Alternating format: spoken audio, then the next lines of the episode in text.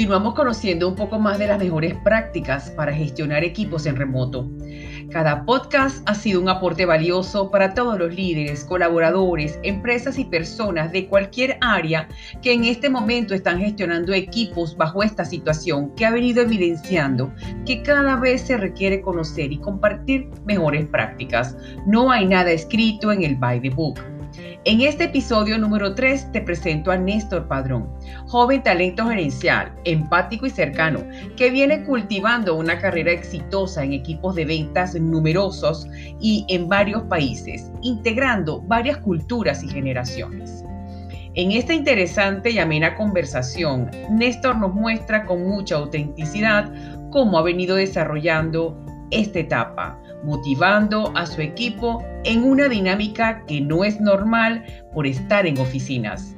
Seguidamente la conversación completa para que la disfrutes tanto como yo.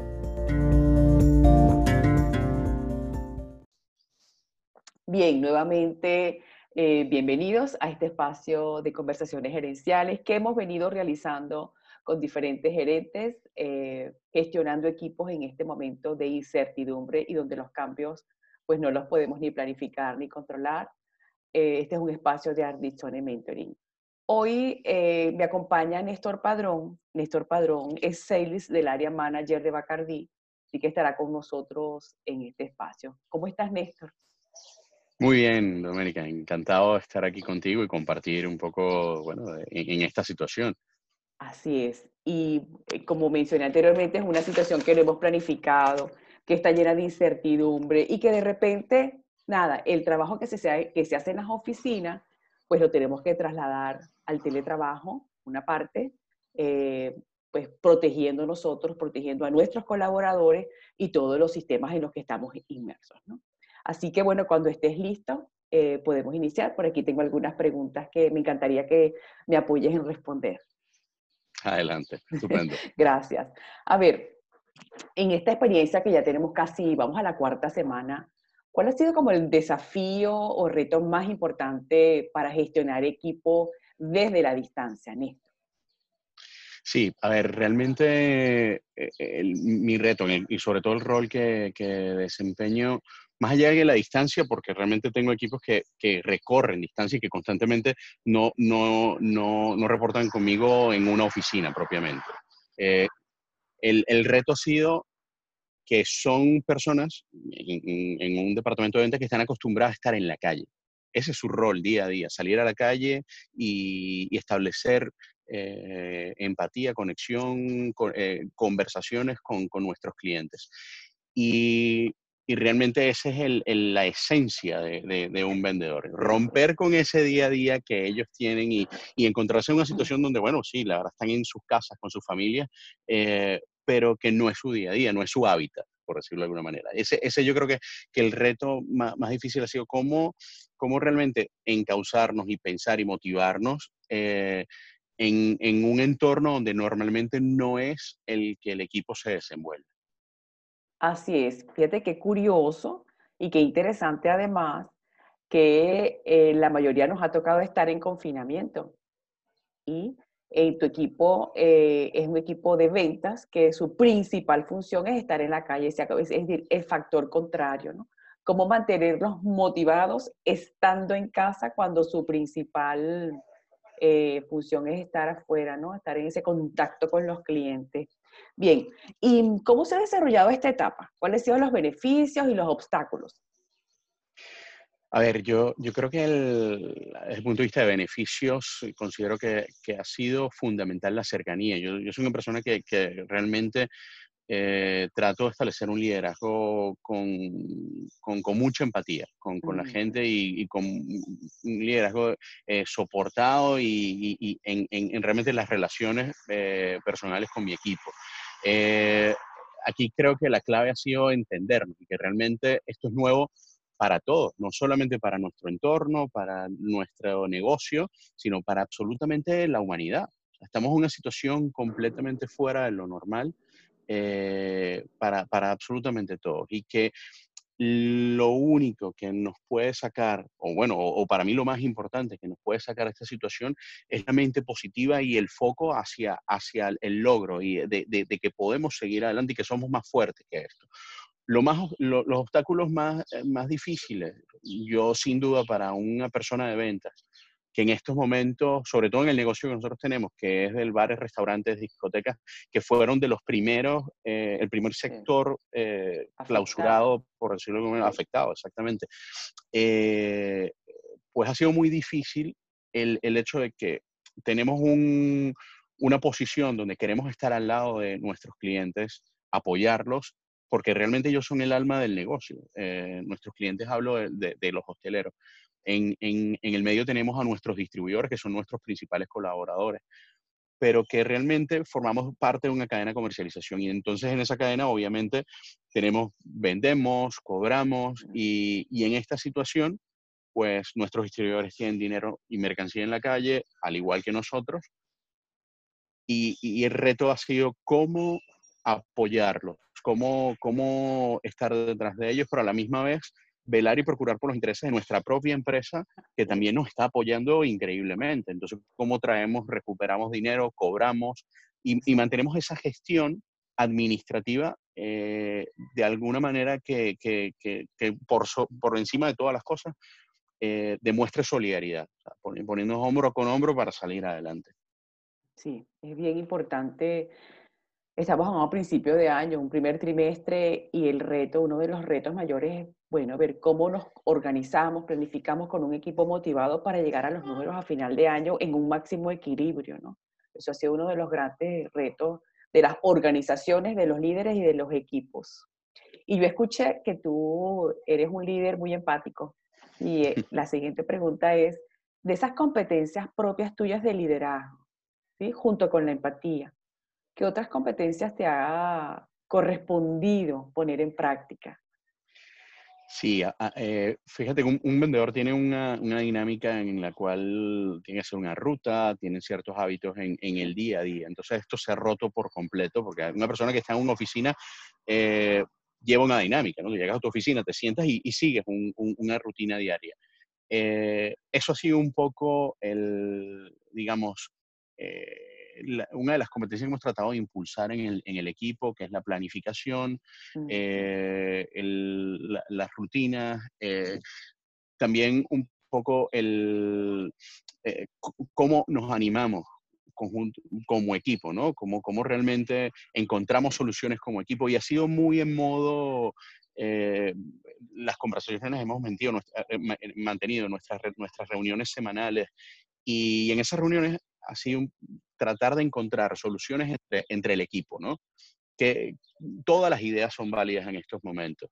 Eh, y, cada quien puede aportar una solución diferente y una forma de eh, afrontar este problema de una forma diferente. Sobre todo porque los, los, gestores, los vendedores, son los que están día a día en la calle, ven a, nuestros mayoristas, a nuestros clientes, a nuestros consumidores y, y, realmente tienen el contacto de primera mano. Entonces, ¿cómo enfocamos?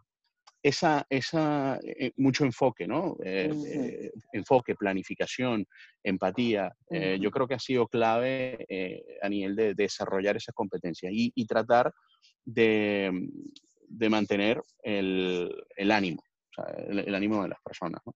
Así es. Y en función de eso, em, que toman decisiones en conjunto, todas las ideas son válidas, eh, buscar entre todo el equipo estar de buen ánimo. ¿Qué valoras en tu equipo en este momento? La unión, la cohesión, o sea, realmente es, fundamental. Eh, por muy difícil que, sean las situaciones eh, que hemos afrontado, esto es algo, como te decía anteriormente, fuera de lo normal, pero que realmente la frase que hemos escuchado en todos estos días, hombro a hombro y entre todos que vamos a salir de esto. Y esa es la máxima en estos momentos. Y eso es lo que he valorado más de, de, mi equipo, de que, oye, mm, por poner un, un, ejemplo muy sencillo, estamos me levanto de la cama, desayuno, estoy en casa y, cómo me pongo en modo trabajo, ¿no? Cómo, cómo entro en que, oye, vamos a tener una reunión, las formaciones que estamos realizando vía telemática, etcétera. y, lo han asumido, lo han asumido realmente el proceso, vamos a aprovechar y sacar el mayor rendimiento en este momento, ¿no? Ese compromiso que han tenido con, como equipo, con la empresa y, realmente ha sido fundamental. Sí, grandes retos y grandes aprendizajes de toda esta época. Lo que sí es importante es que independientemente que nuestro trabajo esté en la casa, esté en la calle, al volver a las organizaciones y al volver a la dinámica, va a haber un cambio importante. Obviamente que hay aprendizajes muy, muy importantes, ¿no? A ver, Néstor, ¿qué le recomendarías tú a, otros líderes? A otros líderes para seguir gerenciando los equipos y, y, esto nos va a servir también para cuando todo esto pase, esto va a quedar. ¿Qué le recomendarías?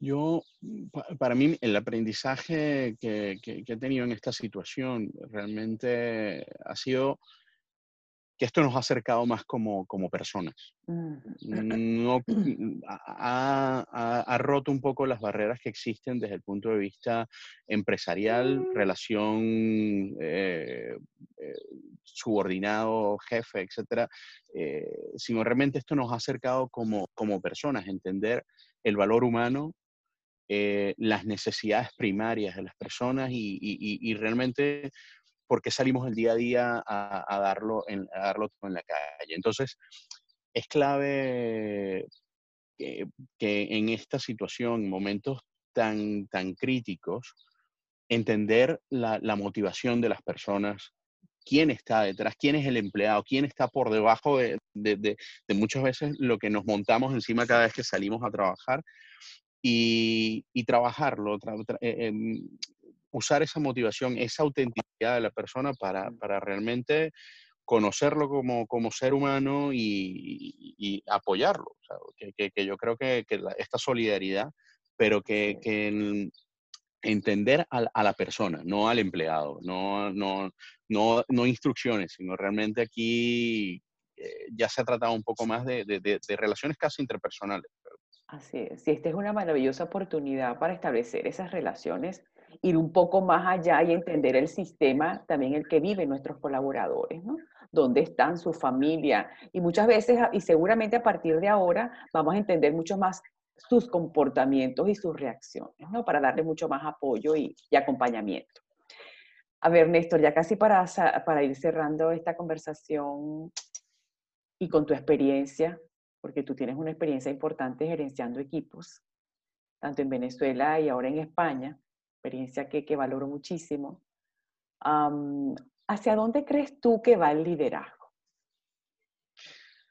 Eh, es una pregunta muy interesante, Doménica, porque realmente a lo largo de, estos años de la corta experiencia, o realmente yo, yo son 15 años ya trabajando en este sector y, y, tener la oportunidad de trabajar con gente, como decías, me he dado cuenta de lo que ha sido un poco la evolución de, la dirección de, grandes equipos, sobre todo en departamentos como venta, de lo que se, solía hacer en, otros años, ¿no? un liderazgo más por, por, imposición, por pautas, por seguimientos mucho más eh, estrictos y, y, realmente se ha ido flexibilizando. ¿no? Esto, hay un liderazgo en el que realmente las personas eh, tiene un nivel de cercanía y un nivel de dinamismo como las propias redes sociales y como las propias eh, la dinámica del mundo eh, se está llevando. ¿no?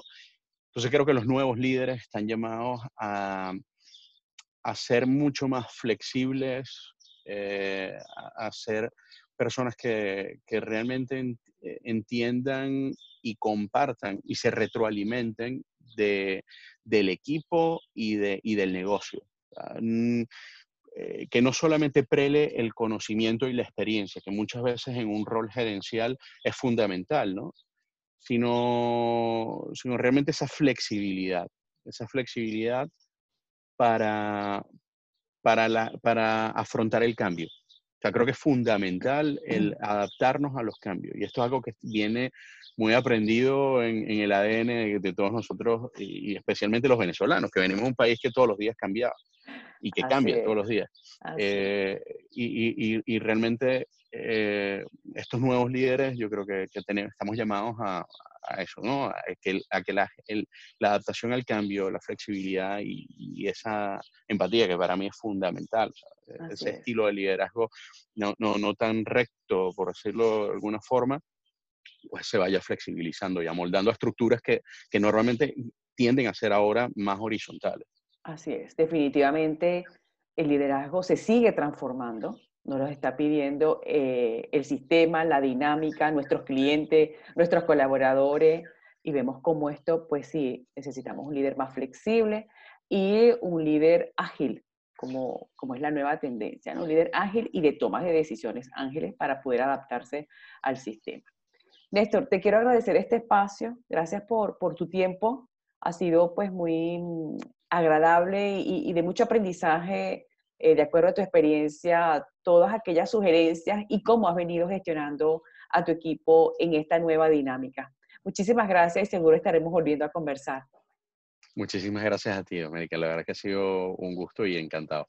Gracias, gracias por tu colaboración.